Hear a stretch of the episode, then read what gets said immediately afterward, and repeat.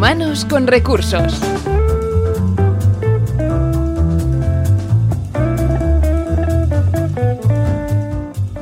Bienvenidos a Humanos con Recursos. Este es un podcast que prepara a personas y organizaciones a ser más innovadoras y también a saber liderar su propio futuro.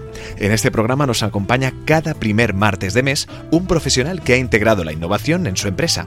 Hoy nos desplazamos hasta las oficinas del Instituto Municipal de Informática del Ayuntamiento de Barcelona, donde charlaremos y aprenderemos con su director de operaciones y sistemas, Juanjo López Fumanal.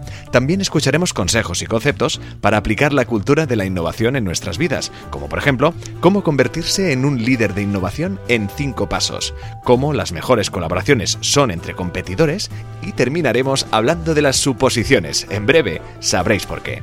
Empezamos.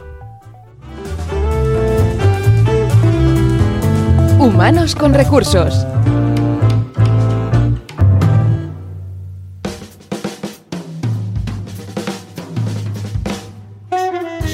El liderazgo de innovación es una habilidad que se aprende y por lo tanto hay niveles. Hoy nos inspiramos y reinterpretamos los cinco niveles del liderazgo de John Maxwell para hacer una lectura enfocada e interesada en un contexto de innovación y cambio organizacional. Hablaremos de todo ello mediante un personaje ficticio al que le van a pasar una serie de cosas. Un caso utópico, porque todo lo que le pase va a ser bueno, pero sirve para condensar un montón de buenas prácticas. Te presentamos a David, que ha sido promocionado en su empresa como director de innovación tras unos cuantos años de picar piedra en el departamento de marketing. Ha conseguido que por fin pueda demostrar lo mucho que puede aportar. Nivel 1. Posición. A David le acaban de dar el puesto, un despacho y unas tarjetas en las que pone su cargo de director de innovación, pero está todavía muy lejos de ser un líder de innovación porque todavía está por ver que efectivamente lidere algo. Dependerá mucho de la personalidad de David que consiga liderar a su equipo. De momento, para poder influirles, solo dispone de los galones que le dan el derecho a ser líder, pero de nada más. Si David cae en la trampa de imponer su posición y pedir a su equipo que genere buenas ideas y sean innovadores, probablemente conseguirá el efecto contrario. Nivel 2. Permiso. Han pasado tres meses desde que David ocupó su puesto. En el tiempo, ha sabido ganarse a la gente que apenas conocía y ha conseguido que ellos le den permiso para que les lidere. Es decir, ha conseguido que su equipo decida seguirle por voluntad propia porque ellos se han dado cuenta de que David es alguien con quien se puede trabajar bien porque valora las relaciones humanas. Nivel 3. Producción. Ha pasado un año desde que David fue ascendido y hoy presentan los resultados del último proyecto que han realizado. El equipo de David ha conseguido lanzar y monetizar el nuevo proyecto en un tiempo récord. Las cifras están ahí y las felicitaciones de los clientes también. Hoy podemos decir que nuestro ya amigo David se ha convertido en un auténtico líder de innovación porque ha conseguido que su equipo avance de forma efectiva ante la incertidumbre y consiga resultados extraordinarios. Además, sigue siendo tan accesible como el primer día y sigue generando una atmósfera de trabajo agradable y confiable. Nivel 4. Desarrollo de personas. David lleva ya unos años en el puesto, su departamento ha crecido mucho y su equipo casi se ha multiplicado por dos. A pesar de haber tenido varios fracasos, ha conseguido que el balance final sea más que positivo.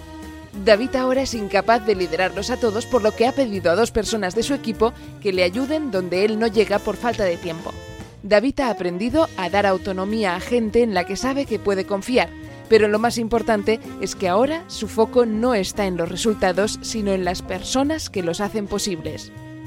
Ha comprobado que los mejores proyectos en los que han cosechado más éxitos han sido aquellos en los que él no ha sido el centro, sino un catalizador del talento de su equipo. Ha entendido que cuantos más líderes innovadores tenga la organización, más innovadora será. Nivel 5. Cumbre. Si David tuviera confortosis, ya hace mucho tiempo que habría dejado de perseguir la excelencia. Ha cosechado muchos éxitos en estos años de carrera y también algún que otro fracaso en los que se ha ganado unas cuantas cicatrices y lecciones aprendidas. Hoy es todo un mentor para su equipo, pero lo más importante es que ha conseguido no ser la estrella o el gurú al que todos admiran, sino alguien que ha inspirado a toda la organización para que ésta se haya convertido en un auténtico referente en su sector, incluso fuera de este. Pero lo más importante es que David sigue teniendo las mismas ganas de cuando empezó. La única diferencia es que por aquel entonces él trabajaba para ser el mejor de su equipo y con los años ha comprendido que lo importante es trabajar para que tu equipo sea el mejor.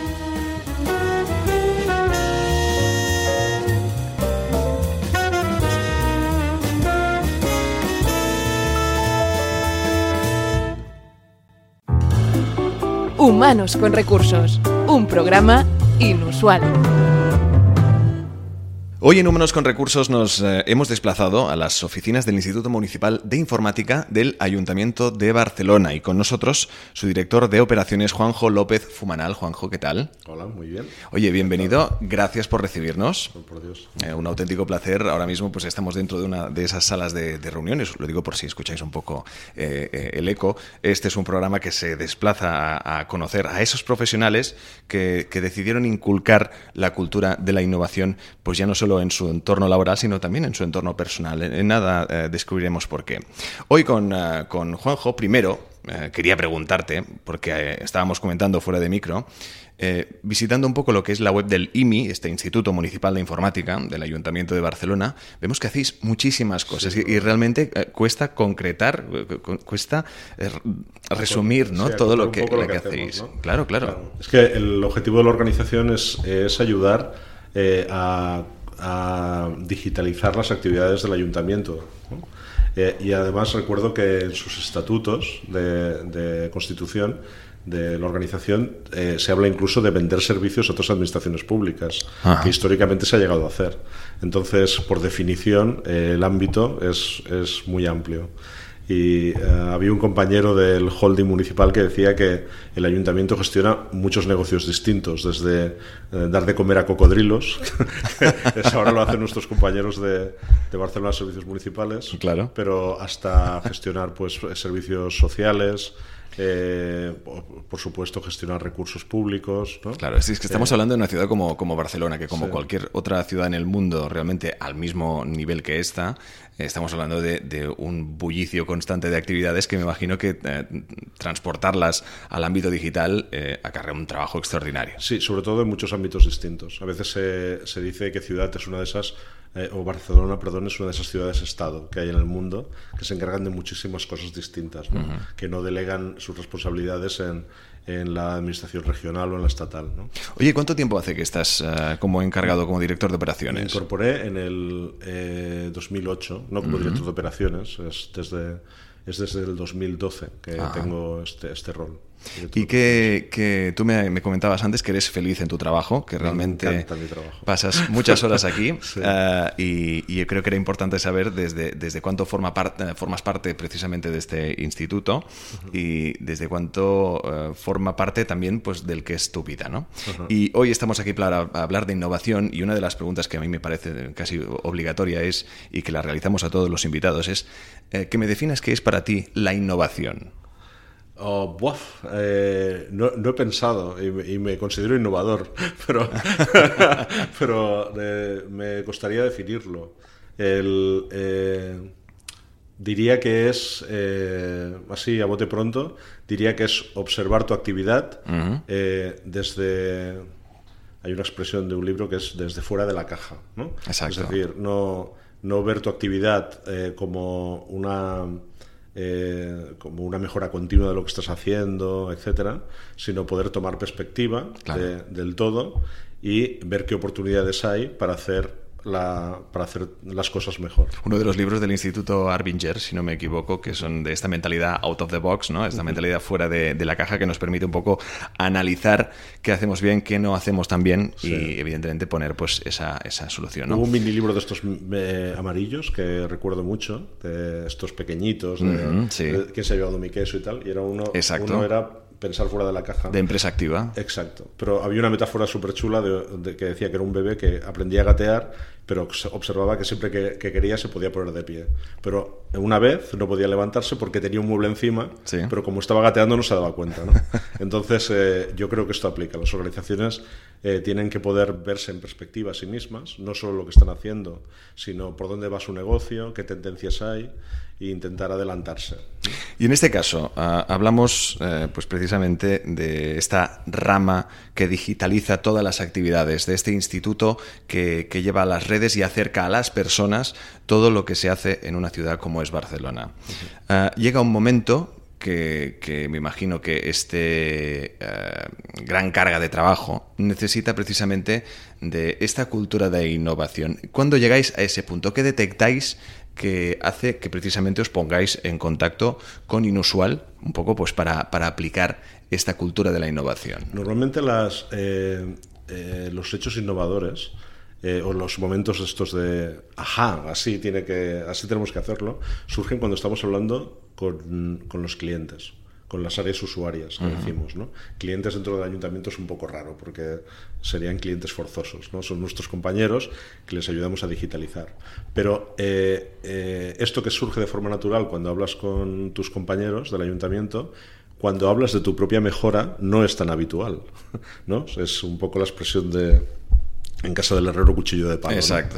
Y entonces, eh, respondiendo a tu pregunta, eh, la necesidad de, tener este tipo de servicio surge cuando eh, nos damos cuenta de que tenemos que cambiar la propuesta de valor que estamos generando hacia los hacia los usuarios del ayuntamiento. ¿Y era algo en concreto porque no se estaba haciendo bien o porque no se llegaba a quien se quería llegar? el eh, la relación que nos une con los usuarios es a muchos niveles. Eh, es a nivel de estrategia corporativa, pero también es a nivel de mejora de sus aplicaciones, pero también hay otro nivel que es el de atención a los usuarios.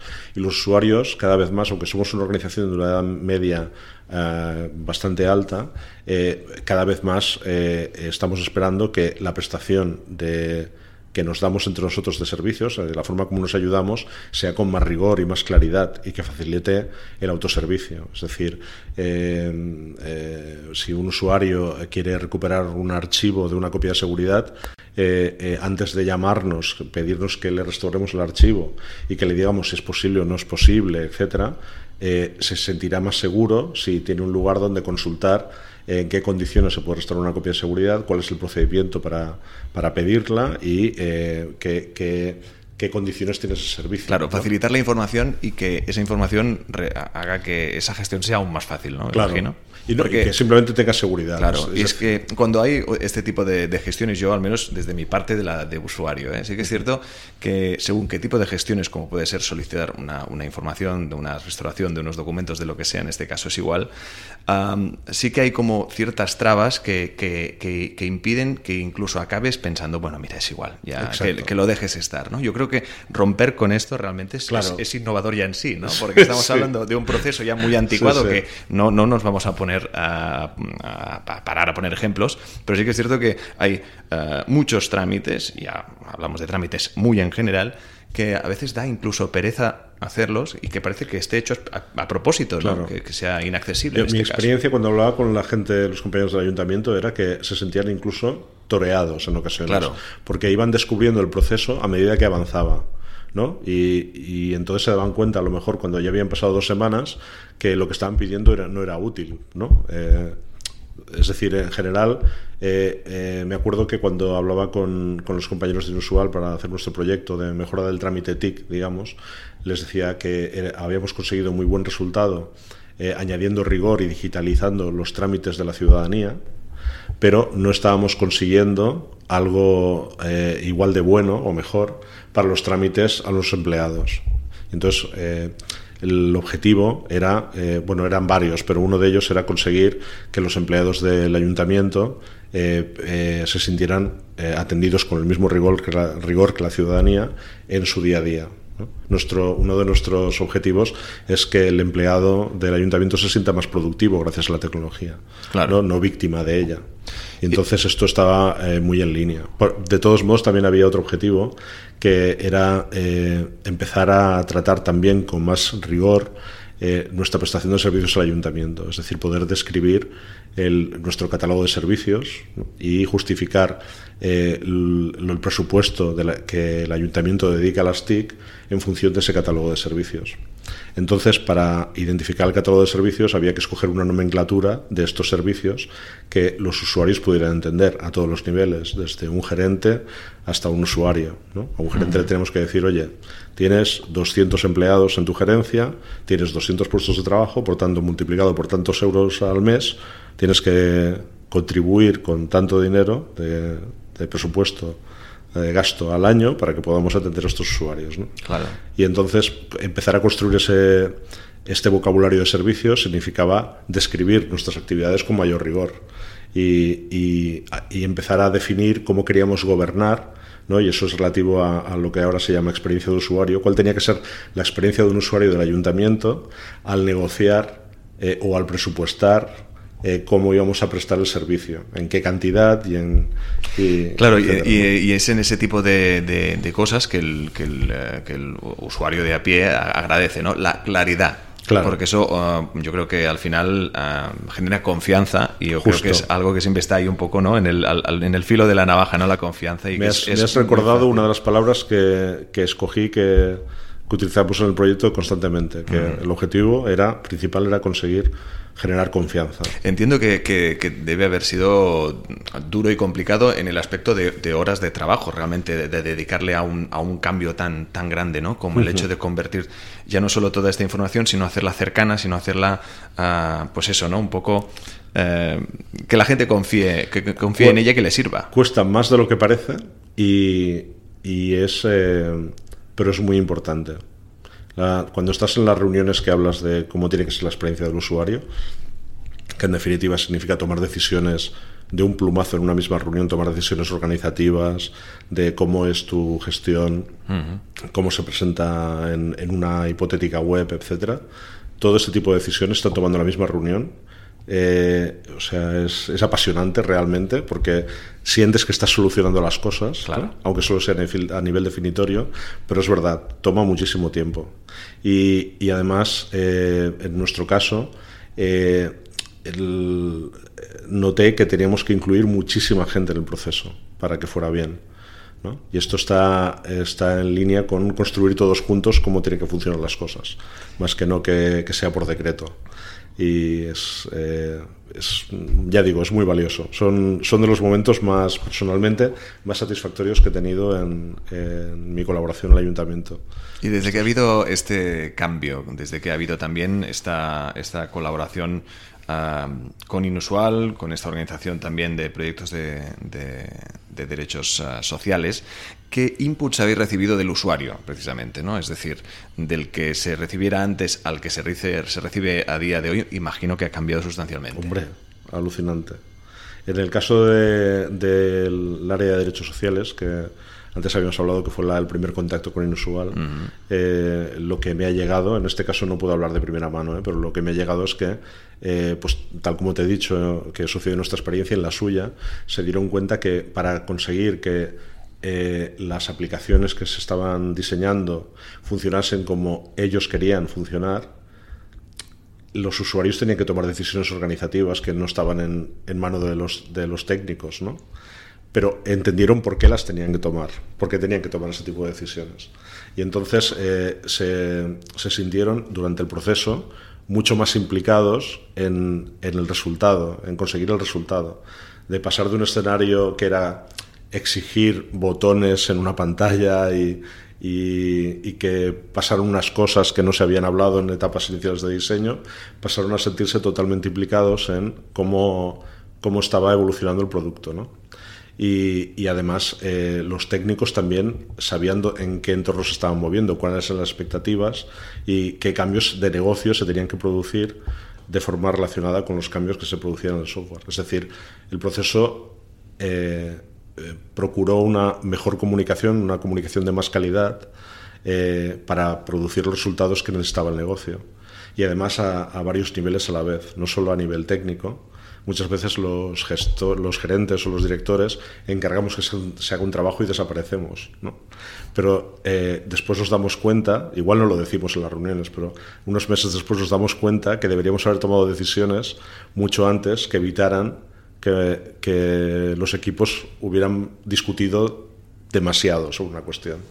Eh, el trabajar de esta manera con Inusual nos, nos procuró que muy pronto todos los niveles del relato que estábamos construyendo del nuevo sistema de información eh, estuvieran alineados. Es decir, que el relato de dirección estuviera alineado con el de gerencia, que estuviera alineado, con los de responsables funcionales, que estuviera alineado con los usuarios.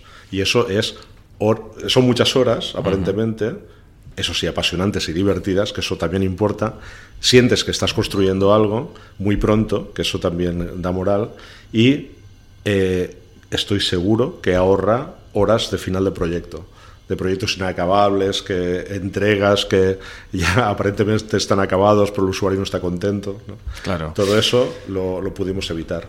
Eso en derechos sociales. En el caso de, la mejora de los trámites TIC que hicimos en la dirección de operaciones, se quedó en, en un producto, en un prototipo que estamos utilizando actualmente como brújula para ir implantando diversos sistemas de información de gestión TIC conforme a, los conceptos que trabajamos en aquel diseño. Entonces, eh, claro, no te puedo explicar eh, tan directamente los beneficios que ha habido, pero bueno, en cualquier caso, trabajando con una brújula se, trabaja mejor. Y también, sobre todo, el, eh, transmitir el, el, que supone el hecho de inculcar la cultura de la innovación a un proceso creativo tan apasionante como el que comentabas. ¿no? Y el hecho de también yo creo que dejar de trabajar mm, para una persona que solo exige a decidir que ese equipo trabaje conjunto y que evidentemente lleve a, formar parte precisamente de un proyecto que te hace que, des lo, mejor de ti en este caso. Sí, sí, ¿Alguna vez te has preguntado por qué hacemos las cosas de la forma en que las hacemos? Siempre las mismas suposiciones. Dentro de un listado de frases preferidas sobre suposiciones siempre salen las mismas. Podemos cobrarle más al cliente porque él sabe lo buenos que somos. Es así que se hace en nuestra industria. No se puede hacer. No tenemos experiencia para ello. Si supones que algo no se puede hacer, pídele a tu equipo 10 motivos por los que no se puede hacer. Las suposiciones tienen su papel en la vida y naturalmente en los negocios, pero impiden que seas innovador. Son suposiciones, no hechos. Para innovar debes desafiar todo tipo de suposiciones. Para ser competitivo no puedes asumir que no tienes determinada capacidad. ¿Qué hacer entonces? 1. Cuestionarlo todo y vigilar de cerca o incluso, si es el caso, eliminar del proceso las suposiciones. 2. Basarse en hechos. Asumir sin validación puede ser fatal. 3. Sensibilizar y formar al equipo. 4. Probar. Cuando pruebas, aprendes y cuando aprendes, eliminas mitos y validas. 5. No desalentarse. En la innovación, la resistencia es un gran aliado de las suposiciones. Aunque las suposiciones sean un inhibidor difícil de eliminar, debes ser consciente de su constante presencia en los procesos de innovación. Si supones, no puedes estar preparado para lo que viene después. Conclusión. Deja de suponer que tus productos y servicios del pasado seguirán siendo un éxito en el futuro o que tus clientes y competidores del pasado seguirán siendo los mismos en el futuro.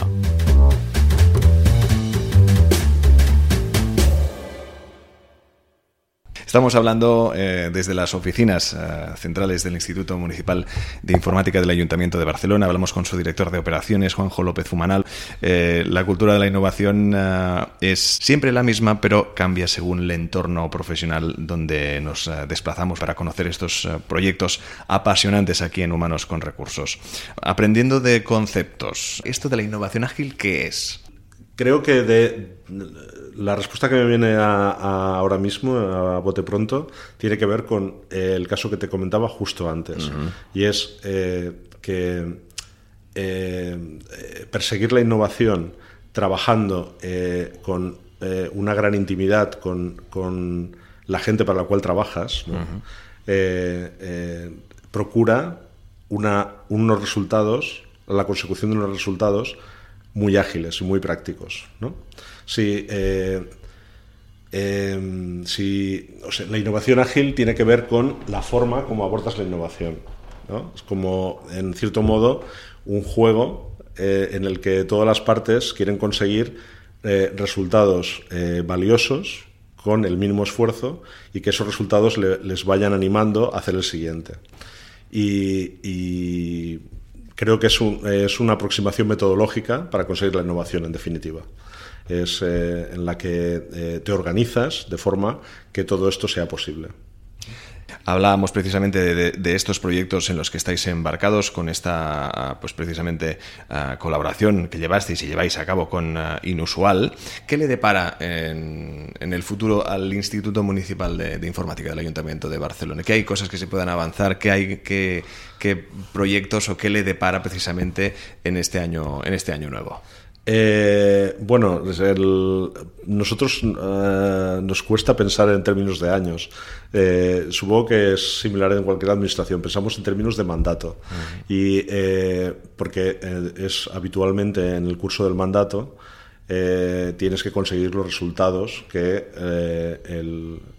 marcaron los políticos en las últimas elecciones. Entonces, este mandato ha sido uno en el cual hemos tenido que, o el encargo ha sido actualizar nuestra forma de trabajar, básicamente, de forma muy radical, y también eh, eh, adoptar eh, tecnologías open en lo más profusamente posible.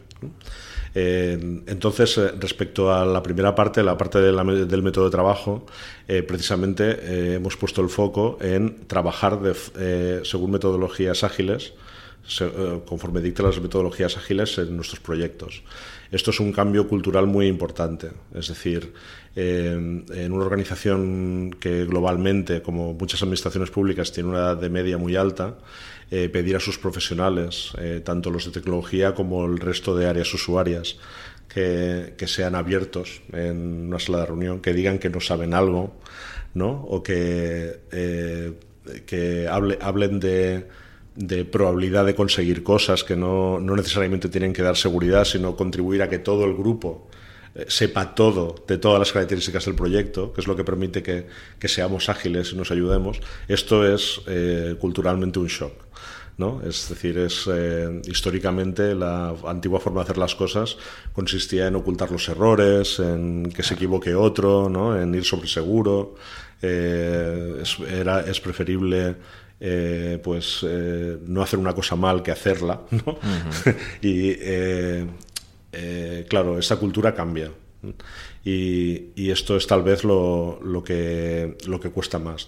los pilotos que estamos haciendo son, es lo que nos están demostrando, pero a la vez también nos demuestran que lo que te decía antes, que la satisfacción que, que conseguimos de trabajar así es altísima. Pero no solo de nuestros profesionales, sino también de, de las áreas usuarias que están, que están colaborando. Cuando pillan la música, cuando se dan cuenta que no pasa nada, que, que estamos para ayudarnos unos a otros y que nadie se va a apuntar en medallas y que va, va, a ser todo un resultado del equipo y que va a ser muy satisfactorio si lo construimos entre todos, se empiezan a, empiezan a, ver milagros. ¿no? Claro, el, el hecho de, que haya este cambio de, de, paradigma con el hecho de reconocer los errores, que no pasa nada, todos nos mm. podemos equivocar y precisamente de ellos aprenderemos e incluso saldremos más airosos. Pero sí que, que es verdad que para llegar a esto se debe cambiar aún, yo creo, de base, una mentalidad empresarial que aún está, y con todos los respetos, ¿no? un poco gris. En el caso del ayuntamiento, claro, las administraciones públicas son, eh, si fueran boxeadores, serían de los que encajan lo que se les eche, porque eh, es muy difícil que, estén, en, estén en peligro. ¿no? Eh, pero el ayuntamiento de Barcelona tiene una cosa que es una autoexigencia que he encontrado en muy pocas organizaciones. Es decir, nos cuesta mucho dormirnos en los, dormirnos en los laureles. Queremos ir a más. Y esto de Agile, por ejemplo, eh, como vemos que es un reto importante, estamos yendo a saco. aún así, me acuerdo que una de las primeras cosas que hicimos con el sector eh, eh, en general es invitar a varias empresas, incluidas Inusual de hecho, para hablar de, de cómo abordar esa transformación, hablar abiertamente. En plan, somos el ayuntamiento, no sabemos mucho de esto, tenemos idea, pero queremos saber eh, hablando con vosotros cuáles son los retos que nos vamos a encontrar y cómo lo deberíamos abordar. Entonces hubo muchas opiniones interesantes, pero unas de un profesor de temas Agile que me encantó fue eh, que una cosa era a trabajar según metodologías Agile, y otra cosa era ser ágiles trabajando. Y que eso también era muy interesante de conseguir. Pero que conseguir ser ágiles trabajando tenía que ver con habilidades interpersonales, muchísimo. Respeto mutuo, escucharse, no dar golpes en la mesa. ¿No? Eh, algo que aparentemente, yo. Claro, aquí aparentemente parece algo sencillo, pero ni mucho menos. No, no lo es. es, es, es una, son, hablamos de cuestiones humanas. ¿no? Mm. Recuerdo también, ahora me viene a la cabeza, uno de estos espacios que ha creado el equipo de gobierno actual, que. Eh, es en el contexto de las sesiones de eh, jornadas directivas que se llama, que una de las primeras que, que, organizó el nuevo equipo de gobierno tuvieron que, tuvieron que ver con cómo cambiar la forma de trabajar. Ya no hablaban de Agile todavía, pero eh, eh, nos presentaron una persona que había hecho un estudio por todo el mundo de empresas que habían eh, incorporado la innovación por diseño ¿no? en, su funcionamiento. Y tuvimos la ocasión de asistir a esta presentación de, una persona que no me acuerdo su, nombre, no, diría que es Roland Lollier o algo así, pero belga y eh, eh, nos hablaba de empresas que eh, tenían prácticas súper curiosas, como por ejemplo poner una campana en la mesa y entonces en las mesas de reunión, de forma que si alguien veía que otra persona de la sala se estaba comportando de una forma no irrespetuosa, ¿no? o donde el ego estaba allá, demasiado presente, etcétera, tenía el permiso para coger la campana y agitarla para que hubiera conciencia compartida de aquello. Vamos, el auditorio reventaba. otro, otro ejemplo también que nos gustó mucho fue de una empresa aseguradora de, de Bélgica que estaba, eh, estaba arrasando de éxito eh, porque eh, la forma como se estaba gestionando no era por la planificación de la actividad la planificación detallada de la actividad de sus enfermeros, dando soporte domiciliario, domiciliario sino eh, creando equipos de enfermeros que se encargaban de áreas, eh, de áreas geográficas y asignándoles como misión que los pacientes de la tercera edad fueran lo más independientes posible. Ese era su objetivo. y, entre ellos, decían, ese grupo de enfermeros y enfermeras de, de, cada distrito o de cada región geográfica tenían autonomía para decidir cómo conseguirlo. Es decir, una técnica podía ser hablar con los vecinos de aquella familia encantadora de abuelitos para pedirles que les fueran llamando al timbre para, ver, para verificar que estuvieran bien. O tomarse una mañana completa para que los abuelitos supieran cómo ponerse inyecciones unos a otros y no tener que esperar al enfermero, que también era violento para ellos. Ellos lo que querían era ser felices, no que les viera un enfermero durante 15 minutos contados al reloj. Y solo por esa chorrada, tanto los enfermeros eran más felices como los abuelitos. Y entonces todo el mundo se estaba apuntando ¿no? Toda la gente mayor se está apuntando a aquel servicio de forma drástica. y que todo el mundo empresarial está viendo que lo que realmente hace falta para que todo funcione y para que se lleguen a los objetivos y a, realizar también los proyectos es el recurso humano, ¿no? el, capital, el capital humano que es tan importante, eh, ya no solo de, cuidar, sino de hacer progresar. Para todas aquellas eh, empresas que, que son, y que considero que aún son muchas, que no han aplicado esta cultura de la innovación en sus empresas, que aún no consideran importante eh, el capital humano, el, recurso humano, ¿no? De aquí el nombre también de este, de este podcast. ¿Qué les dirías después de tu experiencia con Inusual y con la innovación? Que acepten que gestionar personas es lo más, lo más difícil, pero lo, más importante para, para, que, para el éxito de la organización y, y que, cuenten con ellas eh, para, eh, para hacer... Eh, para mejorar la actividad de la, organización. Eh, yo diría que es esto. Que sacar el máximo de la organización tiene mucho que ver con todas las técnicas de MBA, tiene mucho que ver con, con, la formación, tiene mucho que ver con un montón de cosas que son bastante científicas y que se pueden, se pueden trabajar. Pero también eh, eh, crear contexto para que las personas puedan trabajar de forma satisfactoria eh, que hasta ahora pues parecía que dependía mucho del arte de, las personas, ¿no? Solamente, también se puede trabajar mejor. Eh, vemos, cada vez vemos más ejemplos de cómo se puede conseguir. y, es posible. Es una mezcla de metodologías que también existen y, también de adoptar habilidades interpersonales que nos permitan trabajar mejor entre todos. Queda apuntado, sin duda, un gran consejo también el entusiasmo de nuestro invitado de hoy. Te agradezco muchísimo, Juanjo, que eh, nos hayas recibido. Desearte también toda la suerte del mundo. Recordemos, Juanjo López Humanal, director de operaciones del Instituto Municipal de Informática del Ayuntamiento de Barcelona. Gracias y suerte. A vosotros, seguramente. A veces, la dinámica de los negocios lleva a crear extraños compañeros que tienen que colaborar para poder seguir adelante.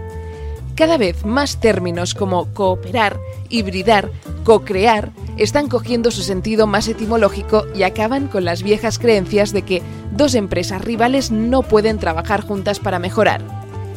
Podemos encontrar numerosos ejemplos de empresas que se han aliado para sacar productos diferentes. Nike y Apple con el Nike Plus, Skoda e Imaginarium sacaron un vehículo especial para niños y viajes largos, y podríamos seguir con miles de ejemplos hay un ejemplo que representa el máximo grado de colaboración. General Motors y Toyota trabajando juntos para mejorar los procesos de los primeros. La historia empieza en 1982 cuando General Motors tiene que cerrar la planta de Fremont en California debido a la mala relación entre directiva y trabajadores, lo que provocó una caída de la productividad y de los niveles de calidad por debajo de su competencia. Por otro lado, Toyota había demostrado que podía sacar rendimiento a la gestión de una planta automovilística gracias a la cultura japonesa crearon una joint venture y pusieron en marcha la NUMI, New United Motor Manufacturing Incorporation. Con lo que General Motors mantendría la planta y Toyota se encargaría de la gestión. En 1984 se volvió a abrir la planta con el mismo personal, salvo la presencia de numerosos ingenieros japoneses que vigilaban y corregían todos los procesos. Gracias a la nueva manera de hacer las cosas, se animaba a los trabajadores a poder tener un conocimiento amplio de todo el proceso. Se permitía que cada trabajador pudiera hacer las cosas a su manera. Se invirtió en más horas de formación para los trabajadores y se creó el sistema de presentación de propuestas de mejora continua, el Kaizen japonés. Cualquier trabajador podía presentar su propuesta que era valorada y sometida a votación. Los resultados de esta unión muy fáciles. Los niveles de satisfacción de los trabajadores ascendieron hasta el 60%, la planta superó en productividad a las demás de General Motors y se convirtió en la primera planta en índices de calidad de todo Estados Unidos y lo hizo de la mano de su más terrible competidor. Y es que, en el fondo, ¿por qué no podemos ser amigos? Y hasta aquí Humanos con Recursos, una iniciativa de Inusual impulsada por su CEO Pera Rosales, quien escuchamos dando su apunte inusual. No olvidéis seguirnos en nuestro perfil Humanos con Recursos en las plataformas de podcast, Evox y Spreaker. Gracias por acompañarnos y hasta el próximo programa. El apunte inusual de Pera Rosales.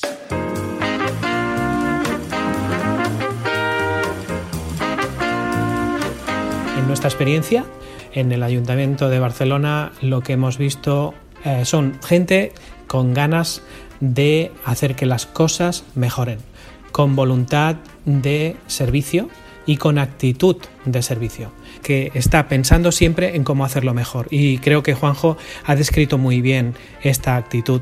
Creo que Juanjo es eh, un poco el, el ejemplo de lo que nos hemos encontrado en todos los proyectos que trabajamos con el Ayuntamiento de Barcelona, concretamente en el área eh, social eh, de derechos sociales. Ha sido un placer y es un placer seguir estando vinculados con ellos y ayudarles en todo lo que significa lo que llamamos una cultura de gestión del cambio, en lo que es mover el ayuntamiento en torno al ciudadano.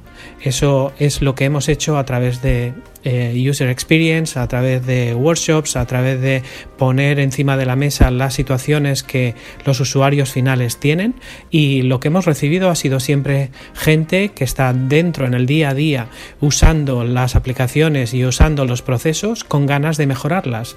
Y mm, sin resistencia al cambio, eso sí, con una actitud crítica como debe ser para que las cosas mejoren, no pasar de un problema a otro problema, sino pasar de un problema eh, complejo a una solución que resuelva de alguna manera esa complejidad.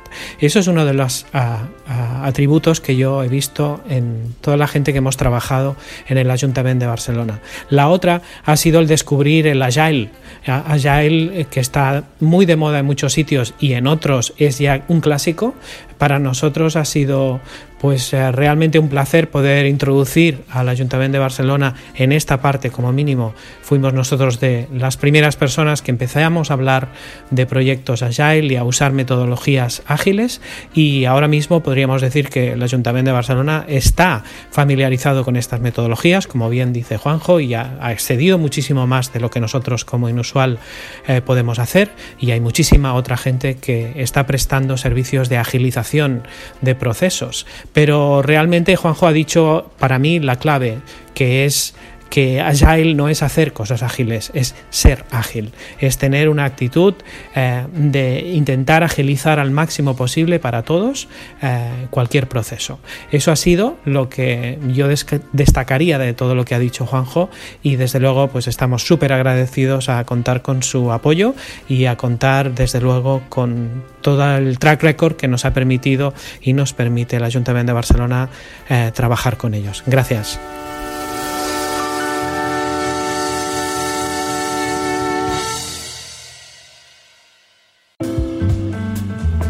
Síguenos en inusual.com y en nuestras redes sociales.